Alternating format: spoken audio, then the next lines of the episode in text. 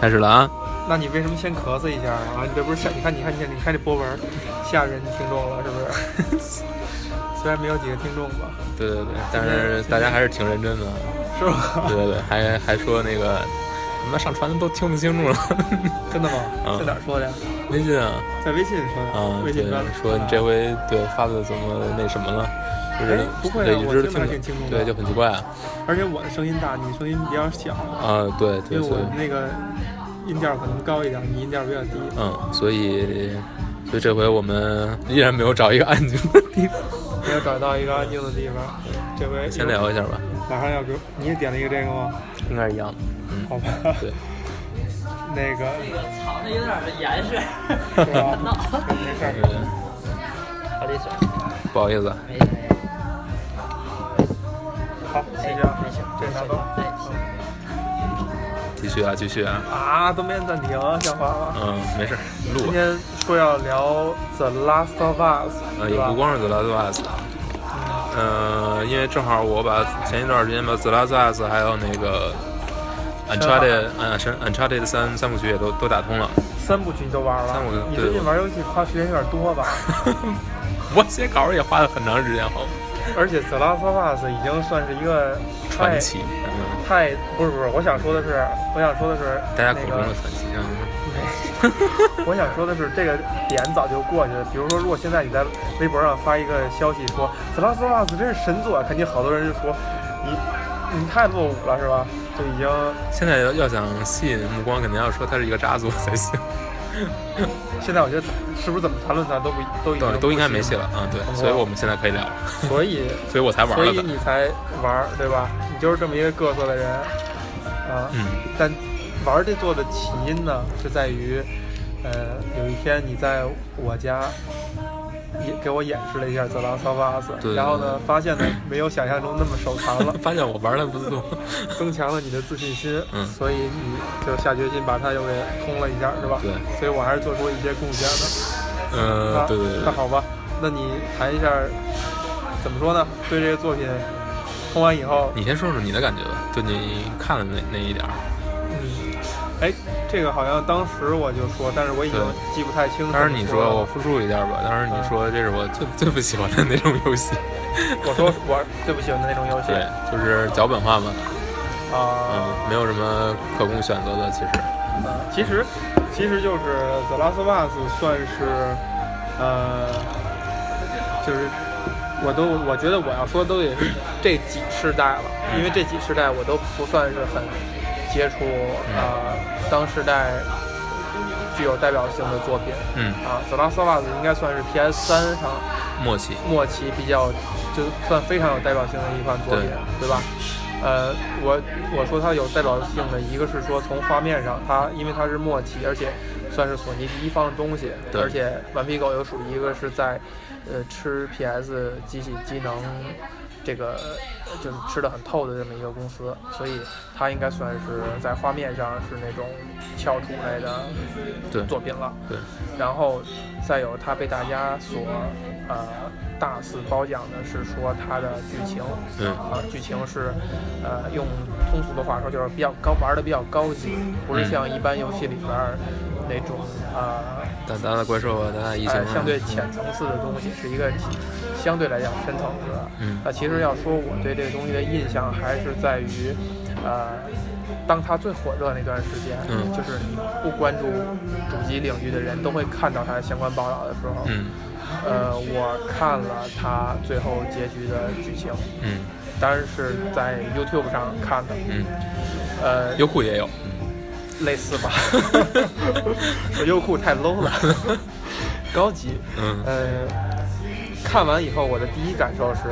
就这。嗯啊，就是，呃，我是怀疑我是不是看到的是最后的那个剧情，嗯还是说我只看了一小部分，还没有到最终他被大家褒奖的那个点全部展现出来的过程。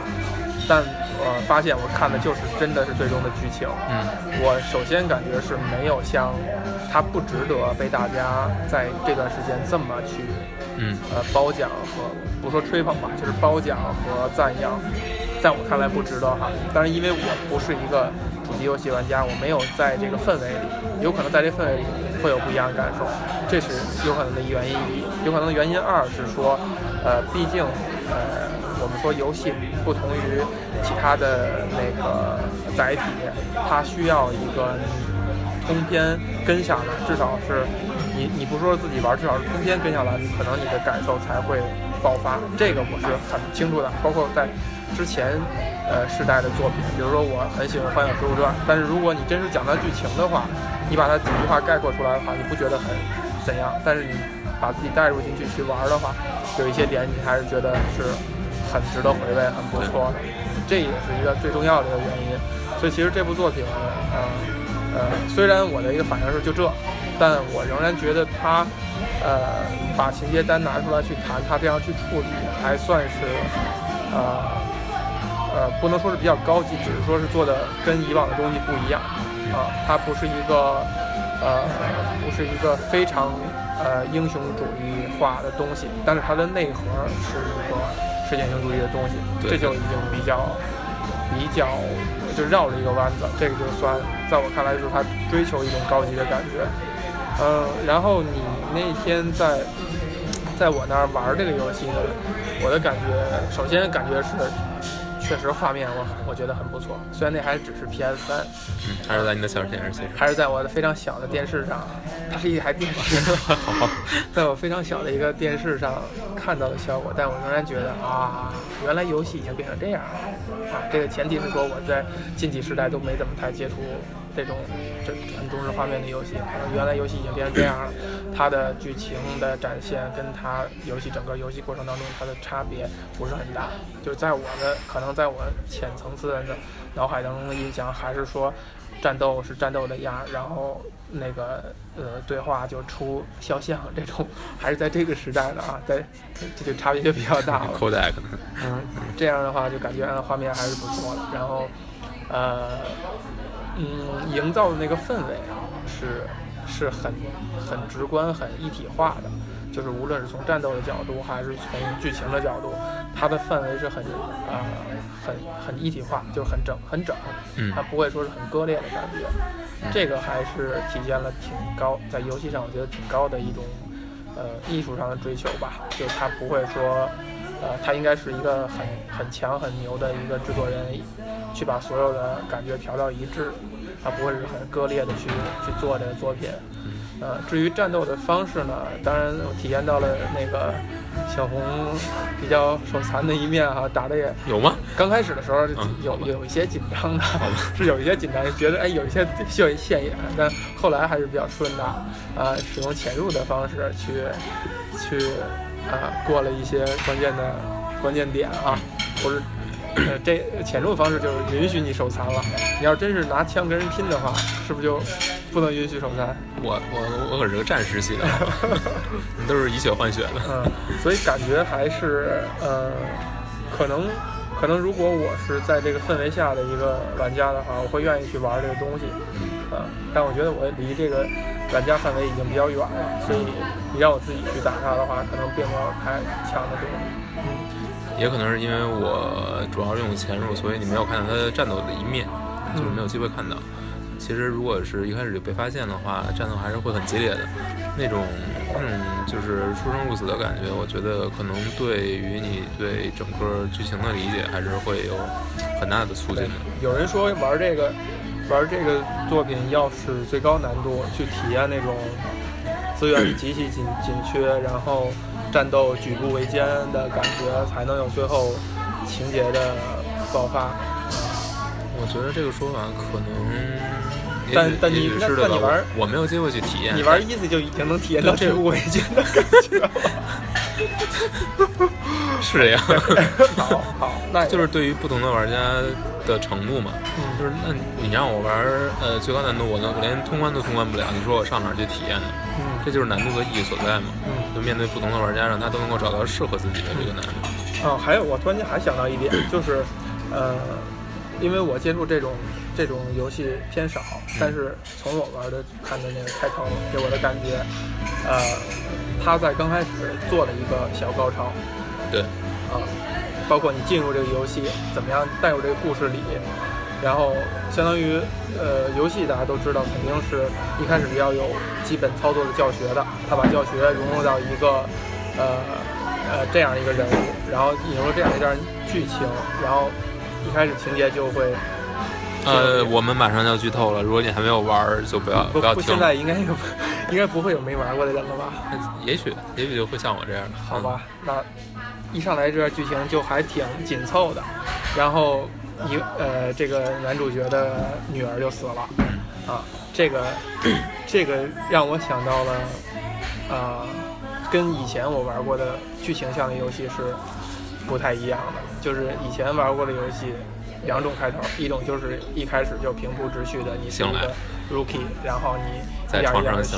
啊，在床上醒来之类的，或者说呃一步一步的告诉你这是一个什么世界，然后就顺理成章的越变越强，怎样怎样，就是所谓的剧情 RPG 的嗯套路。再有呢，就是上来会给你一个华彩乐章，就典型的就是仙剑这种，上来先让你打一个很难的，不是很难的战斗，就是很热闹的战斗。罗刹鬼托，哎，大部分游戏，包括后来呃大部分 Java 时期的手机 RPG 都是这样，一上来让你看很多的招儿，让你看特别炫哈，前多少分钟让你抓住了，然后突然间发现黄粱一梦，或者说突然间你被大魔鬼咣叽一下打回原形，然后你就完全没有能力了。它的目的是在于一开始我把游戏的系统和华彩乐章给你展现一下，然后让你对这游戏产生兴趣，然后你再重新开始。对，啊，就是这是一个很陈词滥调的一个结构，呃，跟这两种结构都不一样。它使得现在想，可能真的很像好莱坞三段三段式的结构，就一上来会有一个小的华彩乐章，一个小高潮，让你很快的进入，然后把一些跟整个情节相关的一些基础矛盾埋进去。就比如说男主角他的女儿死了，那他对他心理造成的这个创伤。再有一个就是他作为一个普通人，怎么样卷入了这个世界性的危机，对他产生的影响，然后对他整个人若干年，虽然是之后就是若干年以后了，但是对他整个人格的影响是会有想象空间的。这个就很像，呃，就好莱坞电影化的那种那种节奏感。然后紧接着中间是讲他怎么，呃，情节怎么铺开，呃，他怎么样再次的成长和转变，最后，最后再让他去进行一个，呃，怎么说呢，一个升华吧，就是很典型的那种好莱坞的感觉吧，对吧？你说这个挺对的，因为就好像你在玩过后面似的，其实确实是这一部分就是为了埋这个男主人公乔尔的这个后面的整个这一段嗯后续的冒险，跟这这是他后续冒险的一个最底层的东西，就是他失去了他的女儿。然后你要知道，就是他失去女儿这个，或者说他的女儿在游戏发售之前是没有人知道的，没有人知道他存在的。没有人知道他所有人的封面都是这个都是呃男主角和女主角骄傲和呃艾艾丽丽都是两个人，你你会自然的认为这是一个个关于妇女的故事，但其实他们又不是妇女，嗯。但是所有人都不知道他乔尔还有一个女儿，嗯。就直到发售之后你才玩到游戏，你才发现，哎，奇怪，这个我操控的不是那个广告里面那个人，不是预告里面那个人，嗯。那他是谁呢？他是他的女儿，然后他又这个女儿又马上就死了。嗯。同时，在这个女儿死之前，在一些过程里面，你能看到，你能跟这个女孩儿产生一些，呃，对他的这种，或者说你对这个人格会产产生一些好感，嗯，就是他他对他父亲这种这种感情，你都可以看到有一些描写，但是马上他就死了，这就是，嗯，他跟像你说的，跟一般的作品不太一样，呃，就是杀死一个角色在游戏里面，跟电影里面可能，嗯、还不一样。嗯。就是我觉得电影里面，因为你毕竟是一个被动的观看嘛，所以不管你对他有多少移情，他死了，对你来说可能也只是那么一瞬间的感受，你嗯，可能会想一想。但是如果游戏里面一个角色失去了，呃，角色死去了，而且这个角色是你一开始操控的角色是，你操控，关键是他是你操控的，这是最重要的。嗯嗯，我给你插一嘴，你知道那个在最新的补丁里面，那个静静回归了。吗？我去，这差的有点远啊。对，呃，我我看到谁发的那个应该是我微博了，嗯，嗯。对，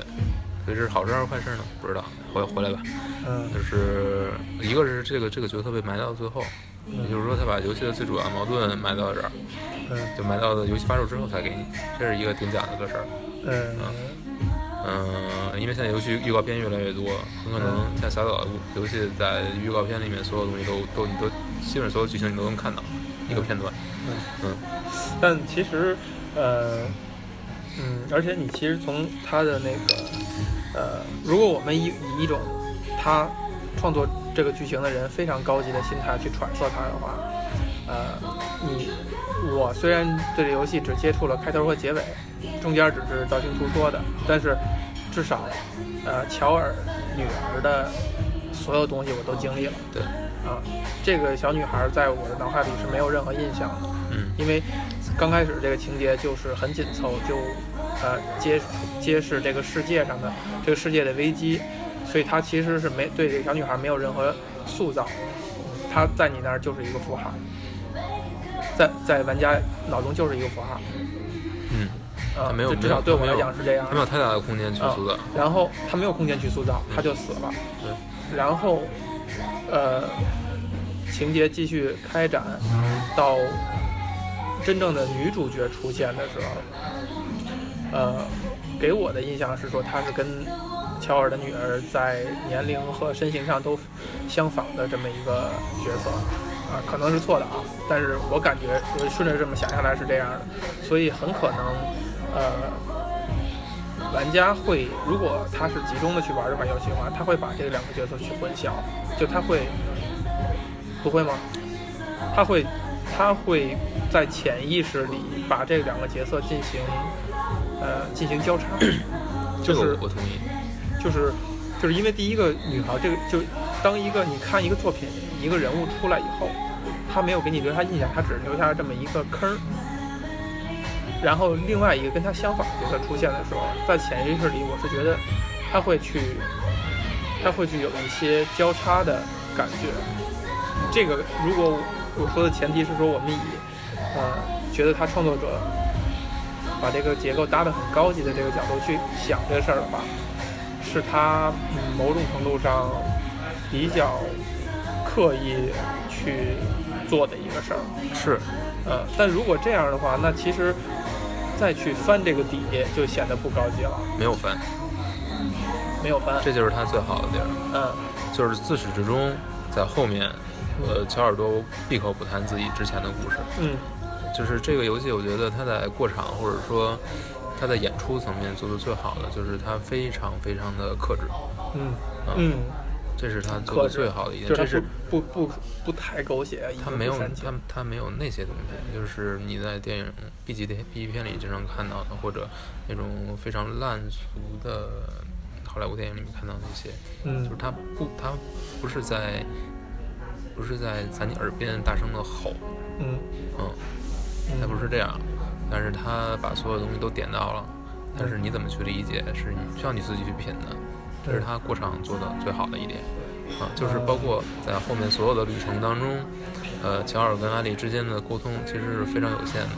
嗯他们并没有大幅大幅长篇的对话，所很多东西都是体现在呃行动中，嗯，他不会让，他不会通过直接的形式表达出来，他不会说。这个姑娘让我想起我的女儿或怎样怎样怎对。，但是你能看到他他的行为，他对这个女孩的态度，然后是有转变的，是吗？是有很一个很长时间的转变。嗯就是一开始我以我是以一个运送者的身份，嗯然后我渐渐的跟他并肩作战之后，我们产生了一些联系，产生一些沟通，我逐渐信任他，然后，然后我让他跟我并肩作战，然后在我受伤的时候，他会去照顾我，他去独自去打猎，去跟别人战斗来保护我，同时呢，在他被别人抓住的时候，我又要去保护他，嗯那最后我们一起逃出来。嗯，我对这个游戏有限的剧情的了解呢，呃，大概是这样，就是说，呃呃，世界爆发了这种可以变成呃僵尸也好什么东西的这种病毒，然后只有小女孩艾莉她身体里被发现是有抗体的，只有她有，不是被发现抗体，是她没有反应，她没有被咬了，但是她没有反应。她没有反应，所以大家觉得她是值得研究的。对，然后情节应该是说，大家要把她运送到某个什么科学机构，让抵抗组织。让人去研究它对，然后制造疫苗之类的东西。对，然后男主角就是这是一个小团队的作战，然后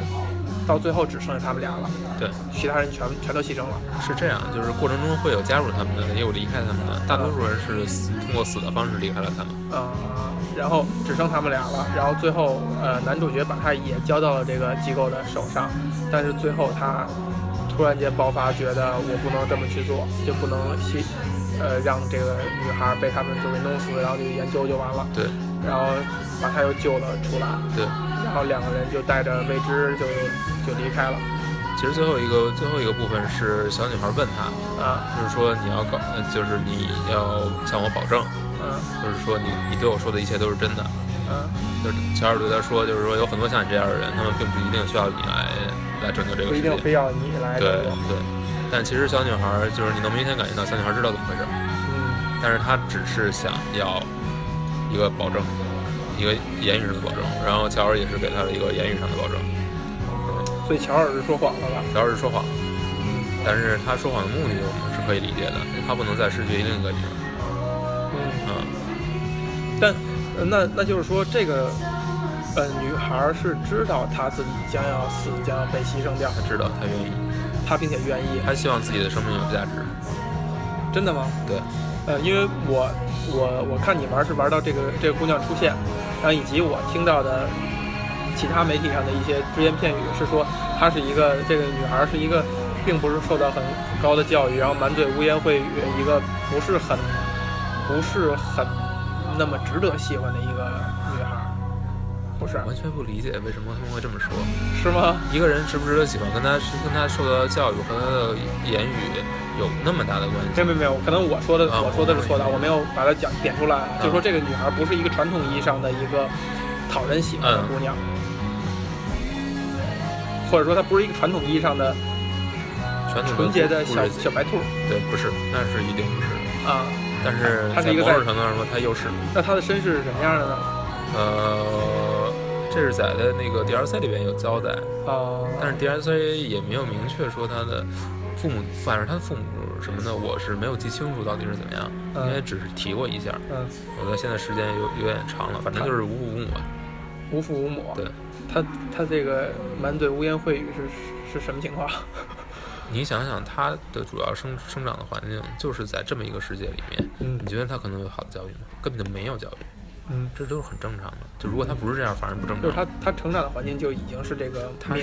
对，他是在为了生存而成长的，这么就是在这么一个环境里面，嗯就是生或死的环境，而不是我们现在拥有一个正常的社会环境来生长，嗯所以他变成这样是非常正常的。嗯，那他身上讨人喜欢的点又是什么呢？或者说你，呃因为我刚才只是点出来，大家他首先首先他是他不是一个需要别人去拯救的人，嗯，就是他有有自己的战斗力，他有自己的独立意识，嗯。然后他能够帮助你，在你受困的时候他会去帮助你，这对于你来说就是在游戏层面的一种帮助了。啊。就是你被敌人困住的时候，他会帮你解围啊。啊，所以这这个对你来说它的意义就不一样了，它就不是单纯一个你需要你拯救的，像《生化危机四》里面那个公主了。你又带你又带着一个跟静静交往的心态去 去看待艾莉，不，然后关键是中间有一段就是它的它的游戏是从通过四个季节划分的，嗯就是四个段落，就是呃，应该是夏夏秋冬夏秋冬春这样。嗯然后在秋天的结束，你是受伤了，嗯。然后等于被一根钢管穿透了身体，啊。然后呃就没法战斗了。然后在冬天，他就是把你放到一个农场里面自己去捕猎，嗯。这时候他就遭遇了一些这种流氓无产者那种，嗯，就是那种要消灭所有除自己之外的人，把所有自己获取资源，的这种人，对。然后一开始他是遭遇了这个这这帮人的头领，还跟他共同对抗僵尸的一段，那一段是我死的最错最多的一段，就是有一个相当于塔防战吧那种，就是防守战，然后基本上死了七不四，但是最后过了。然后你会发现跟你一直并肩作战的这个人，最后他其实是一个坏人，然后他要想把你囚禁起来，然后这时候你又被他们抓住了，然后在你在你抗争的时候，乔尔醒过来，嗯。然后他要穿过来到就是从外面打进来，嗯然后去呃他要救你，反正。嗯。所以就是，呃，所以这个女孩儿，我觉得是非常让人喜欢的。她完全完完全没有任何点去仇恨她，或者说不喜欢她、去讨厌她。我我完全找不到这样的点，所以我我不太清楚为什么有人说她是一不是一个传统意义上的，她确实不是一个传统意义上的形象。首先她，呃，游戏中游戏当中出现的女性角色里，她肯定不算漂亮，而且是刻意不要做的很漂亮。我没有觉得那里面的哪一个女性角色是刻意的做丑的，我觉得她们只就是很正常。她们只是很正常。啊。嗯，你看多了，你也会觉得很很顺眼。啊。啊，这样。就是她有一些美国姑娘惯有的特征，可能是有雀斑啊什么的，啊！对这些，但是我觉得很正常，就是没有让你觉得她长得丑，绝对没有这么这种这种这种想法。或。者这么说吧，嗯。就静静是要做美的，嗯，但是艾丽并不是这样。静静可能更多的是追求一种性感的效果，我觉得是。但是你看她的面容，她是她又是没有，基本没有那种所谓性感的这种那种那种表情出来，嗯也，没有。就她还是一个军人的感觉。她是一个小女孩的感觉。不是我说静静啊，嗯，在某些时候是有是有军人那种感这种感觉，就是很冷酷无情，在战斗中肯定这种表情。嗯嗯，所以嗯。其实其实我也是说，呃呃，就是呃，《The Last of Us》里边表现的这些人，呃，从我的接触来看来，是更像是正常人，对他跟我们是没有，呃不能说我们啊，是跟是跟呃，比如说跟美国人，普通的美国人是没有拉开很大的距离的，从人设角度，从呃经历的事情的角度是没有拉开非常大的距离的，这是算是他做的很好的一点吧。就是现实题材嘛。呃，不它不是有很多它不是它不是现实题材，但是它又是现实的，很现实的。就是它至于的是一个，呃，它的人物都是正常社会里面会有的人物，只不过它它不像它不像你比如说 MGS，啊对对对呃是那是呃特种一个士兵的或怎样怎样对啊，但是，呃，有一个点，就是虽然他不是特种兵，但是他在生活生存的这个斗争的过程当中，他基本也变成了一个特种兵。是自己不是，就是他实际上做的事情，嗯就比如就是你相当于就是入百万军中嘛，夺上将首首级嘛，这不就是吗？嗯，你实际上在操作这个过程中就是变成这样是。合理的吗？其实，其实他用了一个很讨巧的地方，就是如果我没记错的话，就是一开始的那个、那个、那个剧情，就他女儿死，一直到这一幕过去，下一幕的时候是隔了几年，对吧？这几年就是这个世界在乱的那几年，对，啊，就这事儿从引出到爆发的那几年，所以可能在过程当中，他锻炼出来了自己，呃，比生活在一个和平时代的人更更更有技巧，或者更更呃强硬的一个经历这么一个锻炼的过程，对，对吧？而且特别有意思，就是我看，呃，我我就是会接触到很多对这个作品的评论，就是他们都会都会评论乔尔是一个特别自私的人，啊，或者是一个特别品质其实特别恶劣的人，然后整个故事就在讲他如果从一个很差的人变成了一个相对较好的人，嗯但是最后他们的结论是这个人还是一个很差的人。嗯但对我来说，我的理解跟他们完全不一样，嗯就是我从来不觉得他是一个很差的人，我觉得他是一直是一个很相对来说很很正常的人。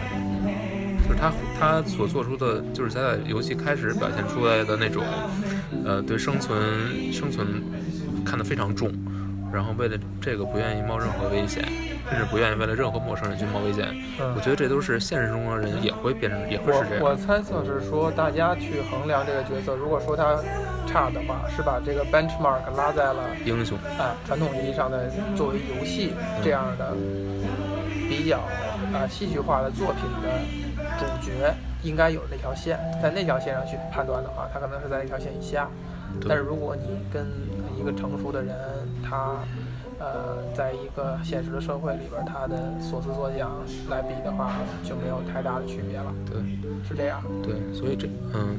是这样，但是这游戏有意思的就是他在最后把这个人也没有变成一个英雄，嗯，但是但是在过程中你以为他要成为英雄，嗯。就是在或者说在过程中他已经成为了英雄，或者说他已经跟你不是说英雄啊，我觉得就是从一个自私或者说只看重自己的生存的一个人，在同在最后他是在关心这个小女孩的生存，嗯但是从在在这个角度上他是一个好，他变成了一个更好的人，因为他关心了别人，但是在另一个角度上他又变成了一个更差的人，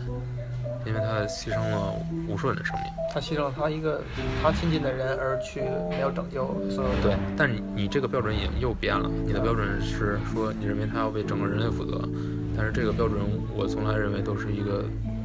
你不应该那么没有意义的标准那。么自私的把它放在一个普通人的身上。你不能要求他是他，你不能要求他是耶，他成为耶稣，嗯他只是一个人，他跟你一样的人，那他需要保有自己的一个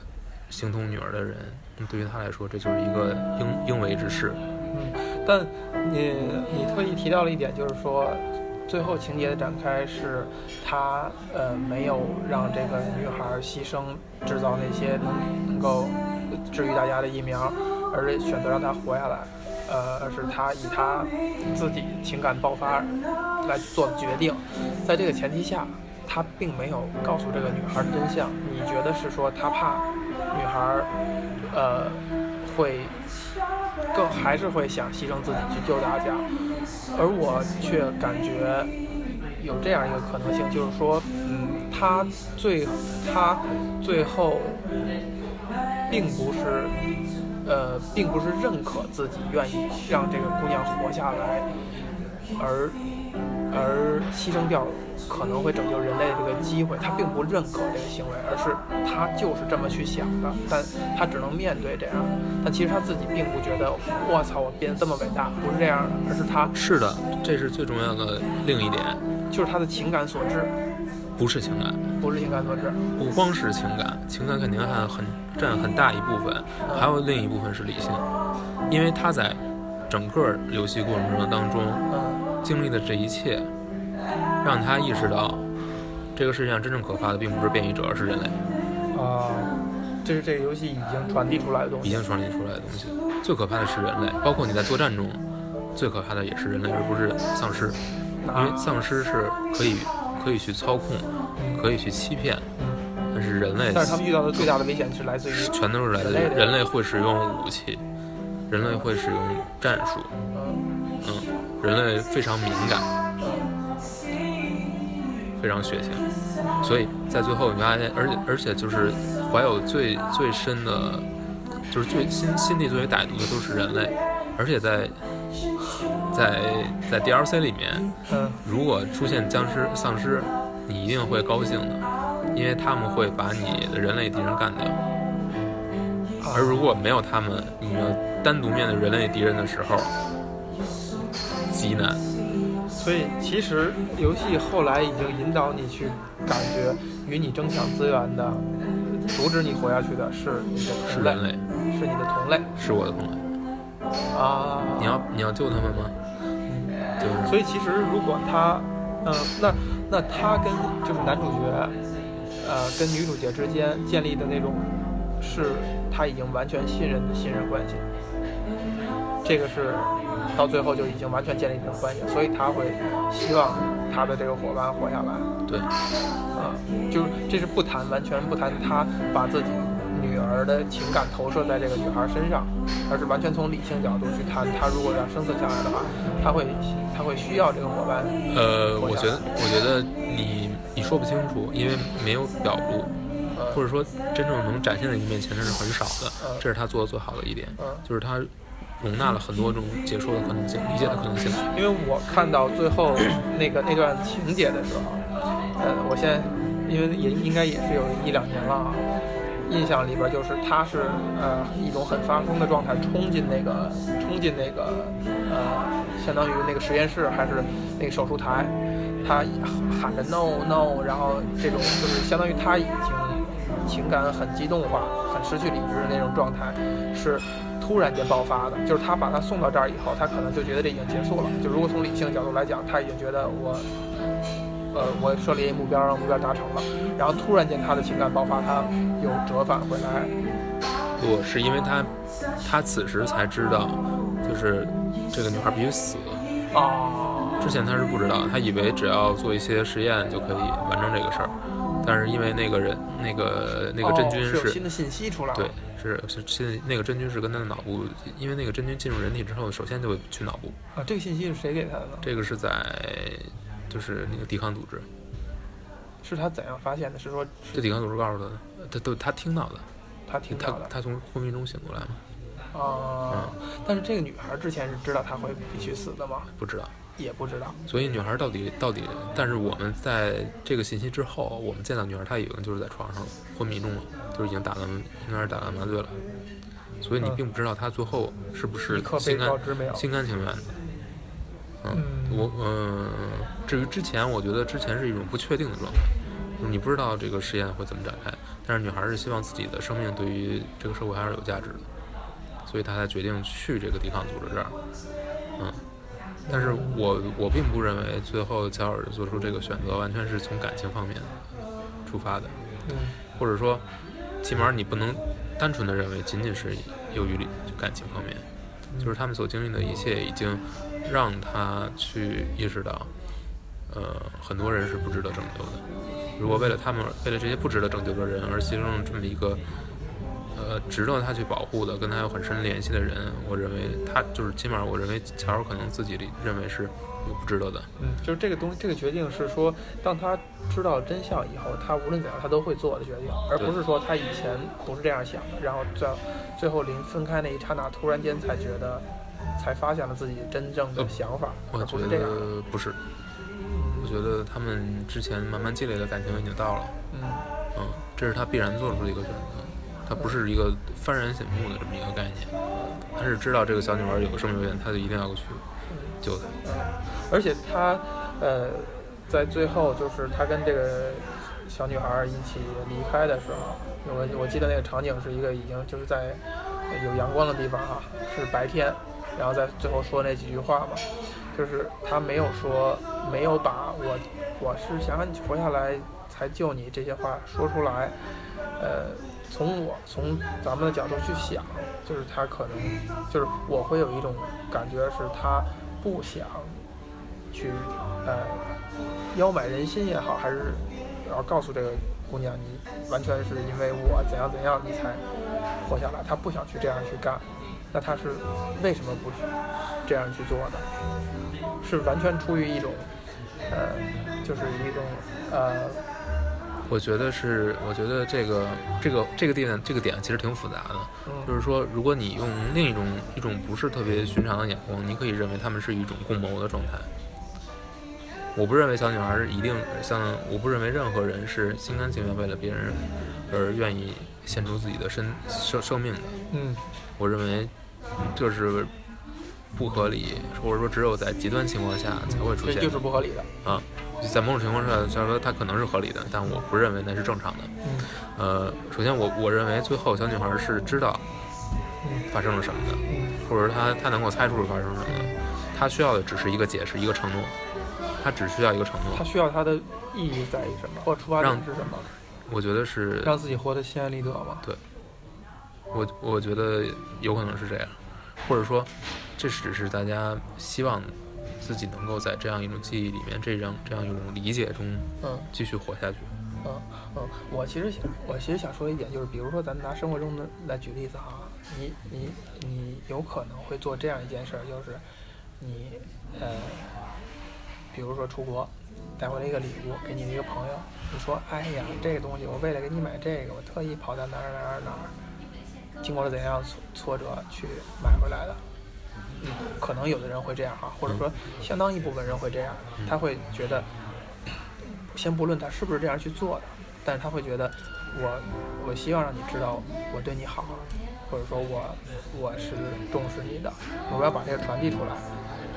这个我觉得很也很正常啊，也很合情合理啊。有的人愿意这样，而有的人他可能会，就算他是特意去的，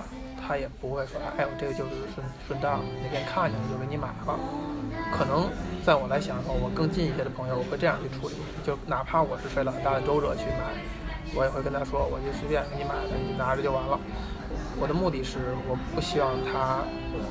呃他太大压力，就是他拿了我这样一个东西以后，他会觉得成了多大的情，而就是我就是希望，呃，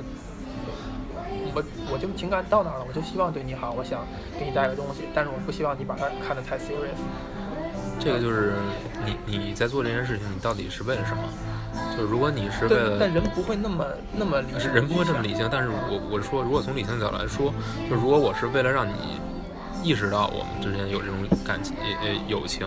我为你付出了很多，所以我一定要这么说。如果我是这个目的的话，我肯定要说的。我说我说那些人为什么会说，就是他有这个目的在里面。但如果但为什么不说呢？是因为他想要完成的这个，就是说他在做这件事的情况，他在费这个九牛二虎之力的时候，他已经达成了这个效果。就是说我在实际行为中，我在做这件事的过程中，我已经为我们的友情付出了，嗯我就已经心安理得了。我觉得我已经完成了我应该做的事情，我不要不需要你知道，我也不需要对你说，是因为我自己心里面已经确认了。这是对我，他这是他对自己的一种表表达交代。如你是对别人交代还是对自己交代？对，在这个层面再提升一下，就是说，呃，也有可能他就是觉得，如果我如果我说我费了周折救了你，或者说我最后当我知道这个真相，我把你救下来，我不希望牺牲你的话，他会觉得这个气氛气氛也好，状态也好，变成一种很尴尬的一种状态，就是哎，我们在呃我们在剖析这个事儿，或者说我们在聊我们之间的这种呃情感，而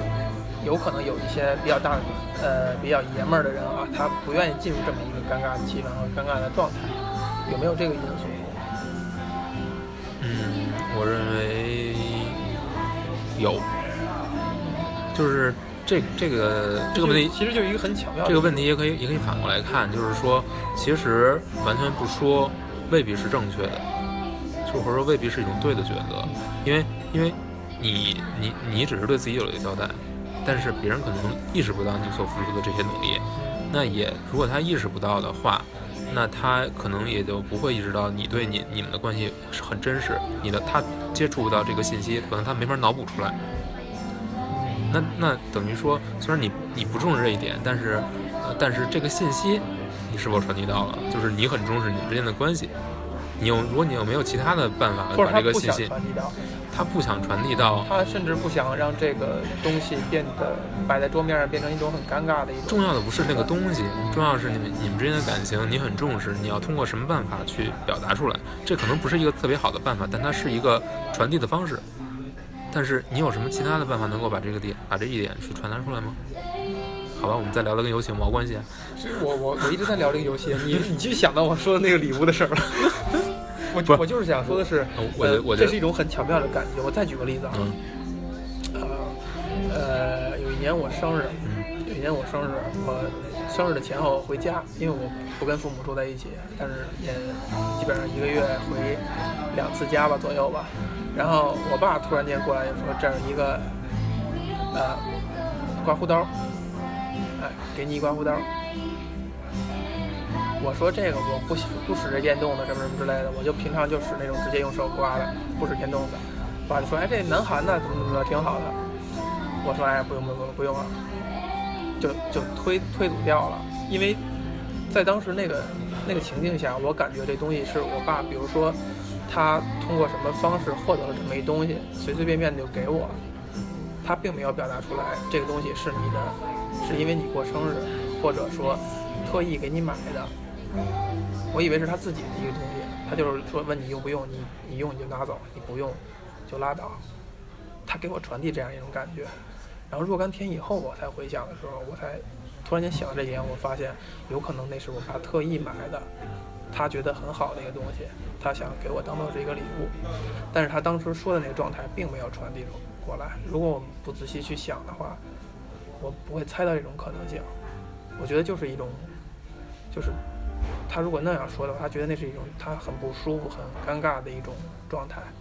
或者说，比如说我们这个父子关系是那样的，是不想进入那种尴尬的气氛下或怎样怎样的，他不会让你觉得我是刻意为你怎样怎样，但是那个情感肯定是很真挚的。嗯，就是一种很很很细微的一种，他不是理性思考的。所以你刚才说到乔尔的最后那个说的那话的话，让我感觉就是，呃，因为我对这个印象是在过程当中，他们俩是会有磕磕绊绊，就是比如一开始见面的时候就是一种很呃不是很友好，也还有一点小冲突，就是在过程当中他们可能形成那种关系是一种偏向于损友或者嗯。就不得已而为之的这么一个搭档的关系，并不是说他们一开始就是一个很呃相敬如宾的状态，所以可能一种一种很呃很浪漫的气氛，或者说很很呃很狗血的气氛，对他们来讲是一种尴尬的状态和让他们觉得不舒服的那种状态，所以他才会那样去说。我这样说对吗？或者说有这种感觉吗？我觉得 最后那个场景应该是会更严肃一点的，是严肃的，更严肃一点，并不并没有你说的这种为了避免尴尬，不是，我觉得不是，因为他这此时并不是要表达我对你的爱，嗯就是这个已经不重要了，嗯就是从头到尾都都他都没有再去表达，在这里也没有也没有表达，嗯都是在行为里表达了。他这里面是是确这里边他他，我觉得小尔最终的目的是让这个小女孩能够继续活下去，让她不要有负罪感，不要觉得我没有救这些人，是因为我虽然有能力，但是我没有救这些人，让他不要觉得这这件事情，我觉得小小冉是没有想自己的，就是他没有他没有去想这个女孩怎么看待自己，我觉得他已经不在乎这个了，嗯，他在他只是希望你他别有负罪感。在乎的是你能够正常的活下去，你不要因为我做这件事情，然后让你觉得你没有实现自己人生价值，或者你你对不起这个所有的人。他是把他是把这个这个说谎这件事情放在自己放到自己身上了，他没有让小女孩去承受所有的一切，他只是给小女孩一个就是让她可以接受的一个假象。嗯。小女孩呢，我觉得小女孩也不是什么都不知道，小女孩应该自己猜到了，但是但是但是我觉得她相对于那个结局，她更愿意跟自这个，她也更愿意跟乔尔一起生活下去，这是她呃藏在心里的一个东西，他们没有说出来的，她希望跟他一起能生活下去，但乔尔帮他实现了，那他当然也也觉得如果这个结局可以接受的话，我觉得那我那他就这样给他了一个接受的理由。给他一个接受理由，我给你个台阶儿，你下就好。因为他们都知道，可能人类并不是一个从整体而言值得他们去珍视的东西，只有个体，一个一个个体，那些好的个体才值得他们去拯救。甚至不是好的，甚至就是，呃，就是跟你建立关系的对个体，就每个人都的目的都一样。如果他们用的遇到另外一批人的话，可能也会选择行为行为还是有关系，因为他们会遇到很多人，但是每一个的行为是不一样的。嗯嗯，有的人是就是生存主义者，但是有的人就是我不光要生存，我还要统治。啊还有人是更脆弱一些，就是就是连生存都生存不了。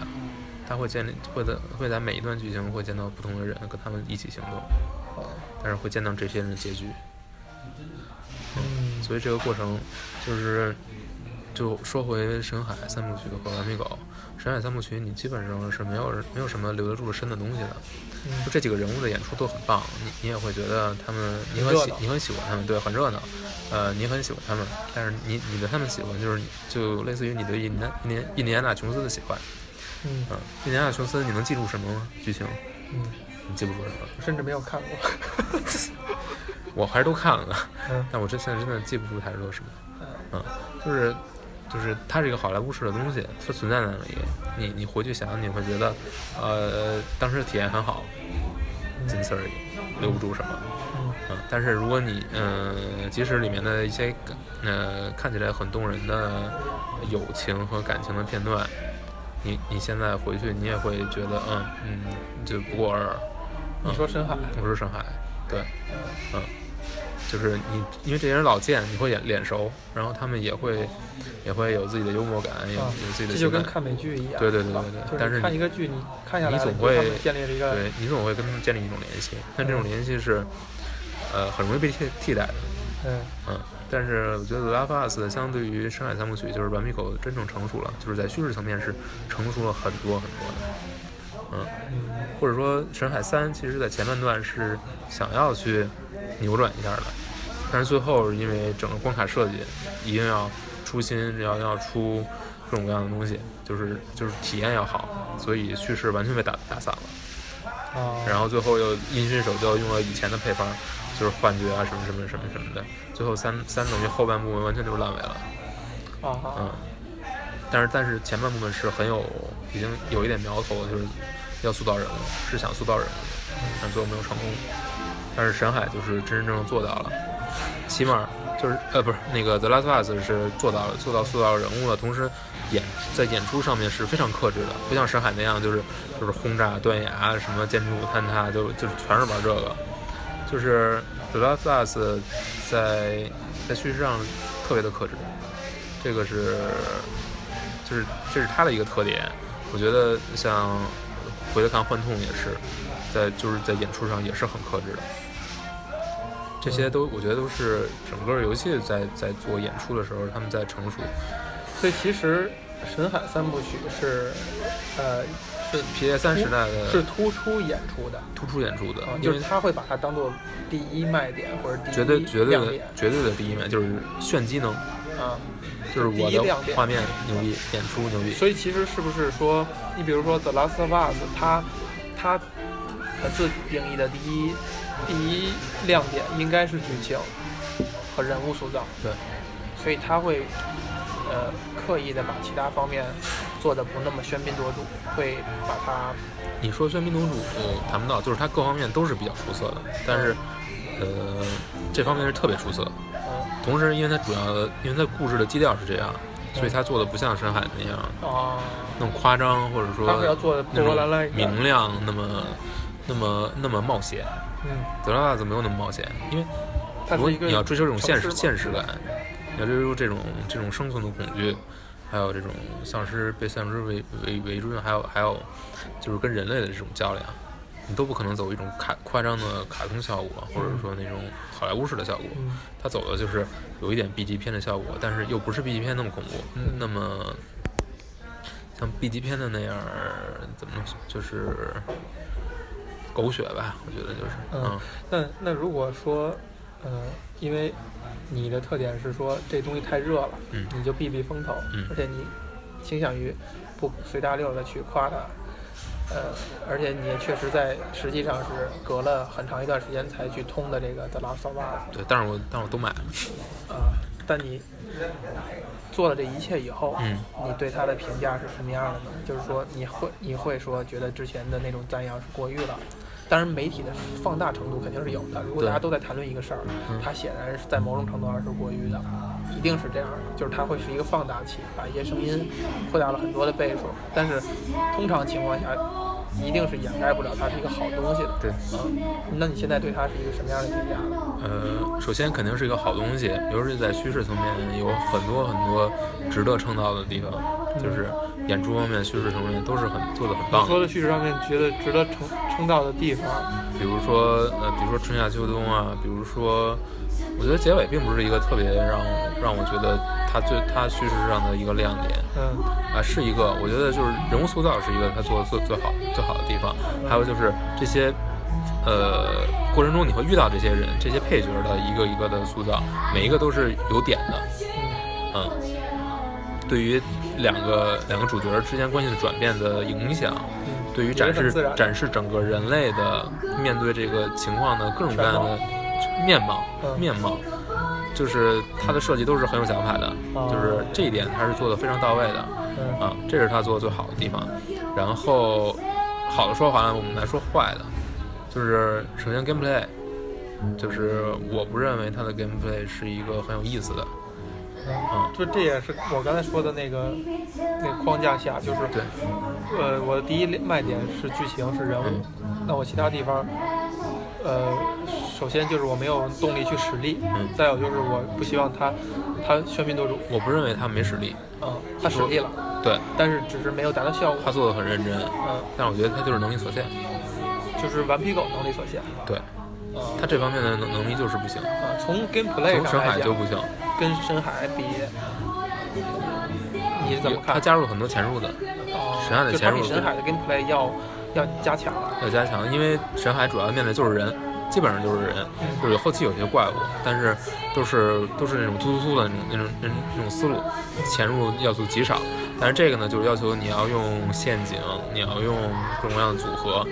呃，来去，然后你的材料又是有限的，你要到处收破烂。就是关卡设计感比较强。关卡设计简单，同时关卡设计确实也允许了有一些开放性，但是整体而言，它是一个极为线性的体验，啊，极为线性。嗯，啊，所以这这一点就是，当然跟它的剧情是有匹配的嘛。对，但是它的 gameplay 是很容易就 get old，就很容易就是让你觉得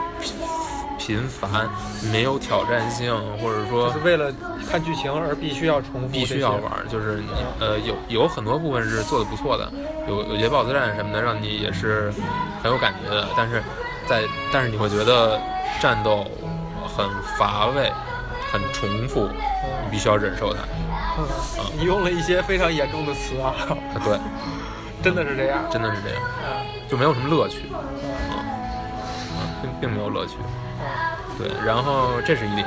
嗯。然后至于大家都说对他的这种评价，我觉得显然是有夸张的成分在里面的，或者说，呃，没有更好的词儿啊，它够得上一年某一年的年度游戏吗？呃，首先它显然是某一年的年度游戏，是无数个媒体评价评价的，对，呃在你看来呢，这个是要看当年的游戏怎样，都有什么竞争者的，它应该是比当你你你不，我啊不希望这样去说啊。你要就是你要你要比太就是我心中你我心中的年度游戏吗？不不不，不是你心目中，其实嗯是说，呃，就是呃，可能是会，你你在一个环境下评价，看了一些作品以后，你会心里边有一条金线，所谓的金线，任何领域都是这样，写作、呃，电影都是这样，呃，那条金线可能所谓的金线，就是说它是一个非常好的作品，那上边你不会再把你你不会很费劲地再把过了一条线的人再分出主次和谁更强一些，但是是会有这么一条线的感觉的，就是你把它推荐出去，或者说你觉得我玩的这个东西，我的感受是非常真实，并且我觉得很骄傲的，我把它推荐出去，我觉得不跌不跌份儿的，是会有这么一条线的，嗯，它过没过？或者说你心里有没有这么一条线？有的，啊，还是因为你要你要你要在意自己说的话嘛，对，就是你你还是要希望自己能够给别人推荐的是一个我自己信得过的，或者说真的品质是很高的。啊，虽然说大家都在推荐它，但是如果设想的一个情况是说，我也没有人知道我推荐了这款游戏，游戏是不是真的对得起我自己的良心，这个是过了的。呃《The Last of Us》过没过？如果把如果把受众再分一下，我就会很很明确的告诉你，如果对故事很感兴趣的，啊我肯定会推荐的；如果对故事不感兴趣，我是绝对不会推荐的。啊，但是如果对一般的受众，我觉得是是一部好作品，是一部很不一样的作品，在很多层次是同跟同类的游戏不一样的，是一个需要尝试的作品。嗯，这样，但是不必要把它捧上天，真的不必要。嗯，就是，而且我真的不觉得它的亮点是在最后，嗯，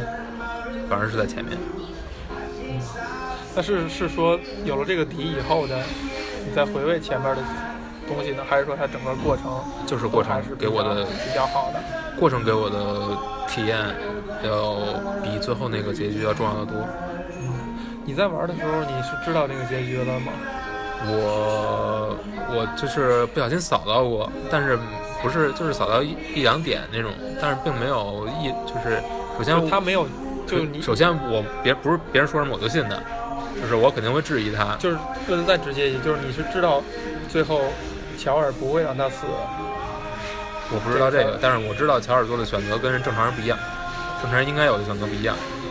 但然而他是一个正常的选择，对吗？对，但我但我的理解就是，我认为他一直是很正常的。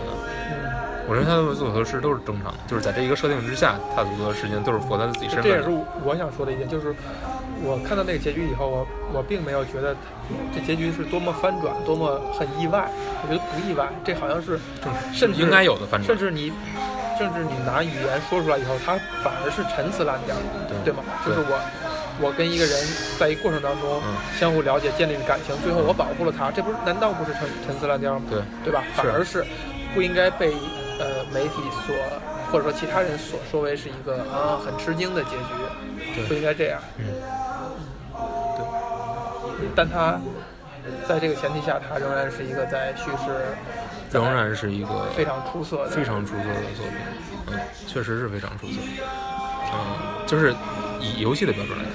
嗯，以 以游戏的标准来看，对，甚至不是把它放在所有的当然不是了，当然不是了，放在所有的讲故事领域，它是出色的吗？首先已经很难比了，就是游戏用来讲故事的手段跟其他的介质有相当大的不同，相当大的不同。就是我们去谈这些，无论它的载体是什么，嗯它的媒介是什么，它传递给你的一种，呃呃，故事上、情感上的一种愉悦的感觉，我觉得是可以比的。就是你无论你通过什么载体和手段去感受，它能能不能过大范围之内的那个金线，因为这个游戏。刚才咱说的，它的就这么说吧，就是就是说，花同样的时间，你要不要把你的时间放在他身上，还是做别的？嗯，这个又太理性了。就是说，我们我们我们先忽略过程，嗯就是忽略时间和你所花的花的 effort 嗯这种不是。说就是说，就是从 A 点到 B 点的时候，嗯你一下获得了这些感受了啊。首先，你就会衡量它是好的或者坏的，或者说对你来讲是不是一个愉悦的体验，是呃值不值，对吧？就是我要说，如果我要给他一个评价，那就是我我因为有了这个，我觉得我觉得这是我体验过之后嗯，觉得呃应该要体验，应该要体验，应该要体验不，不能错过。不能错过，嗯，对，肯定是不能错过的那种。啊，就是其实是这个在我们的那个语境下是算是过了。肯定那个肯定肯定是过了的，嗯肯定是过了的。那那还有一点啊，就是如呃，因为咱们之前聊了大量的 MGS 五幻痛，呃，我作为一个完全不接触这个系列的人，给我的感受是说，如果你是一个这个系列老玩家，呃，你你把所有的情节和对它的这种理解和情感投射都放在脑海里去玩这个作品，你所获得的感受，呃，是远远大于把它当做这个系列第一款作品的人去玩所获得的感受，甚至可以说是，呃，我看到的一些话语就是，如果大家都在说，如果把它只当做一款游戏去讲游戏性，GS 五也是一个满分游戏，那这个不夸张。那甚至，那他其实的言外之意是说，如果只玩这个游戏的人，他不在乎情节的话，他会因为游戏性而而觉得它好，也就是说，游戏性变成了他单独这款作品的第一卖点。呃，而 The Last of Us 呢，刚才咱们聊的意思是说，从情节和叙事上来讲，是它的更像它的第一卖点。那如果你只玩，当然它这个系列目前也只有这一个作品哈，你只玩这一个作品的话，那你更强烈的感受是来自于叙事上。啊，那这两个作品对比的话，你想说点什么吗？如果这这两个作品来对比的话，首先作品之间对比没是没有意义的。我们可以把先把这个对，垫在这儿这，前提先放在这儿，就是放着我们就不一说它啊。对我们没没什么这个没什么可说的。嗯，呃，就是如果同样的时间，我们来我我画在哪个上面？好吧，又来这，呃那那也不这么说，也就是说我更喜欢哪个作品？呃，也也不用也不是这么说，其实就是就就是这两个放在一起的话，你有没有会有一些交叉性的感受，或者说有很多，嗯。嗯，最重要的一个就是，呃，首先，呃，《幻痛》有一点很跟以前的系列作品很不一样，它是从一个电影变成一个电视剧，嗯。这是它不一样，就是它强迫你玩四十多个小时，啊。你你才可能看到作品结结尾。但是以前的游戏都是十个小时以内或者十个小时，你差不多就可以见到了。嗯。啊。佐罗拉巴佐罗拉巴相相对来说也不短，但是它比较线性啊，所以这个是肯定是不一样的。但是我就是觉得，呃，游戏在讲故事是的时候，它嗯它的空间跟电影是不一样的。嗯就是呃也不是空间，是它的闪闪腾挪的这个时长，它的这种自由度，因为它的时间是根据你玩的时间可以不断的拉伸。嗯比如说它并不受限于一一次，在一次观影过程中你要把这个影片看完，嗯。当然你可以暂停，你可以重新再看，嗯，但是它本身创作的时候是希望你能够一次看完的。嗯。所以他所以他在创作的时候就要针对这一点，有受到很多限制，就根据这些限制衍生出了很多技法。但是对于游戏来说，它的它在这方面是没有受到限制的，嗯，那它的可能性会更多一些。嗯。就是它的空间大，但是它它可可以去干事儿的空间，可以干事儿的空间大，可以，他用这个事儿事儿来做什么，嗯嗯，只是只是另一回事儿了，嗯，呃，这是一点，就是说，我觉得它的叙事的可能性会在这个过程当中得到一个爆发。嗯，但其实还有一个呃，虽说空间大，但其实它还有一个所谓的嗯一个限制，或者说一个呃一个客观存在的一个不利条件，嗯。就是它毕竟是要卖一个比电影高很多的一个价钱，嗯。呃，不算高很多吧，反正就是高一个呃高一个理解空间这样的一个一个价钱，那它势必就要呃，而且而且电影的时长是一个我们可以预期的，就它是受客观条件限定的。对，呃，游戏呢，第一它仅高很多的价钱，它会希望玩家更可能觉得我买这东西值。那也就是说，它有一种内在的需求是要把游戏时间做长。这已经就是这也是一个问题嘛，就是说嗯游戏在变得越来越大，甚至大到我们一个人对于一个人来说有点太大了，对于一个游戏的故事来说也太大了，这个这个空间。对，就是嗯其实从叙事上来讲，它是一种限制，就是说对，呃，你你你必须要做到几十个小时的体验。对在这个在这个前提下，你还要想要去卖故事的话，对，它本身已经比电影来讲是有挑战的，啊、是，啊、所以反而可能说是它是一个，呃，跟电影比一个不利的不利的因素。但这个不利的点其实也给他了一个机会，嗯就让他能够塑造一个更加丰富的宇宙。嗯因为电影有大部分剧情是大部分设定、大部分东西都是没有在电影里出现的，或者只有一两帧。嗯，嗯，这就过了。这就像刚才咱们随便瞎聊的时候说，就说 Fargo 这个美剧哈，嗯或者像 Fargo 还有还有侦探这种，嗯，给你一季的时间讲一个完整故事。对。啊，这对于很多呃电影电影人或者说那些绞尽脑汁在写电影剧本的人来讲，它是一个呃非常高兴的一种一种条件，就是我可能在两个小时之内，我讲一个故事，还要讲跟以前都不一样，还要讲出花来，我可能觉得很难。但是如果你给了我十个以上小时的话，哎，我我可能能做到，对吧？就是说，它其实是在呃长的这种泡沫剧与与短的电影之间找又找到了一个一个一个条件，一个条件点，让人可以去在这个空间下去做创作。那游戏的话，其实刚才你你提到幻痛跟跟啊、The Last of Us 比，呃，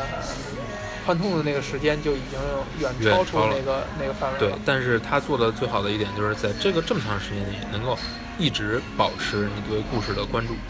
啊，就是它这个是我说的主线故事，不包括那个完全是游戏性的那个。啊，这这就是主主线故事里面你要完完成的，就是这这么长时间。哦，就是它可能有的有的关卡基本上就是纯 gameplay，但是这个关卡在关卡过程当中你会过收集到各种各样的信息，就是跟主线故事相关的，嗯，所以它是强制你要玩这么长时间，你才可能了解到故事的方方面面，完整了解这个故事。所以你想，它要填充这个时间的内容会有多少？嗯，或者说用来填充这个内容这么长时间的故事要有多少？你还有这个故事的复杂程度，还有这个故事思想上层面的深度，它涉及的知角跟现实世界相关的东西。这些东西是需要你对这个系列作品有一定了解以后，你才能够去更好的呃体验和没有那么没有那么严重，没有那么严重。它是首先它是一个自成一体的故事，这是是首先的。但如果你要对前作有更多的了解的话，你会在其中发现很多细细小的点。这些细小点并没有用很多的笔触，就是一点一点的提到一句话，或者说一个单词，或者说一段信息，或者说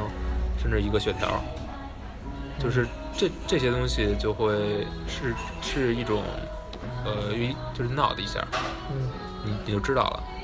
然后这个感觉就是，呃，他没有花很大篇幅来去讲，他没有没有费很多话，就跟你比如说看在看电影或者剧集里边看到了一个这剧集以外的某一个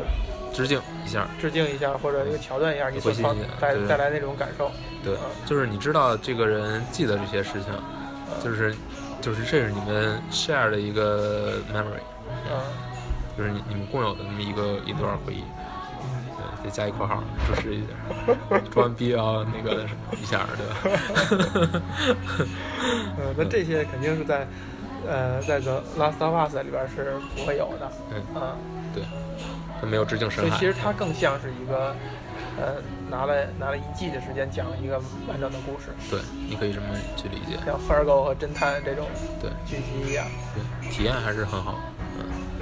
嗯，就是 gameplay 比较比较烦，就是你可能会是，就是我觉得它我我就就觉得就是这这就是我觉得这也是它设定的一部分，嗯。就是因为有这个 gameplay 的这种沉闷、这种紧张，或者说这种重复，才让你觉得加强了某些感受。加强了你的故事层面，或者说进入过场动画之后的你这种感受。我觉得是是有是有一种，还是说他希望传递一个你在生存，在末世那肯定肯定是有肯定是要传递这种感觉了，但是但是从但你出戏了，对。你出戏了。还是会出的，啊，尤其是在不停的死以后，是会出现。就是它很多游戏设置其实是没有想没有什么不用动脑子的，或者说不用动太多脑子的，它没有什么真正的谜题，有很多东西都是你要去，就是你要像像像平常生活一样去做，你要去做这些事情，没有什么什么像塞尔达那种谜题没有，但是这些东西就是稍微动动动脑子，然后但是这些这些东西很快就。很快就变得非常熟悉，然后变得非常那刚才你说的那个跟塞尔达对比挺有意思啊，就是说其实 The Last of Us 是，呃，只是它的奢求就是你以一种互动的方式去看我把这故事讲完，对吧？对就是我所做的一切互动是为了加强你对故事的理解和感受。对，嗯，而而有一部分游戏，比如说像刚才说塞尔达也好，它游戏性是它所要传递的更大的那个对占更大比重的东西。我就想让你在这过程当中获得解谜的乐趣，获得互动的乐趣，对而并不是说让你看故事。对，嗯，我觉得是游戏在发展的过程当中，它呃，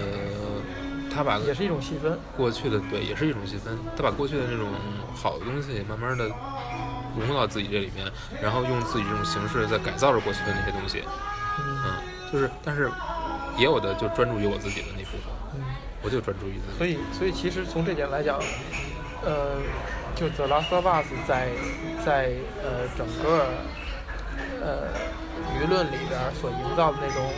尽人皆知的这种状态，就甚至很多不都不是非核心玩家了，嗯都是游戏以外的人都会知道这么一个东西。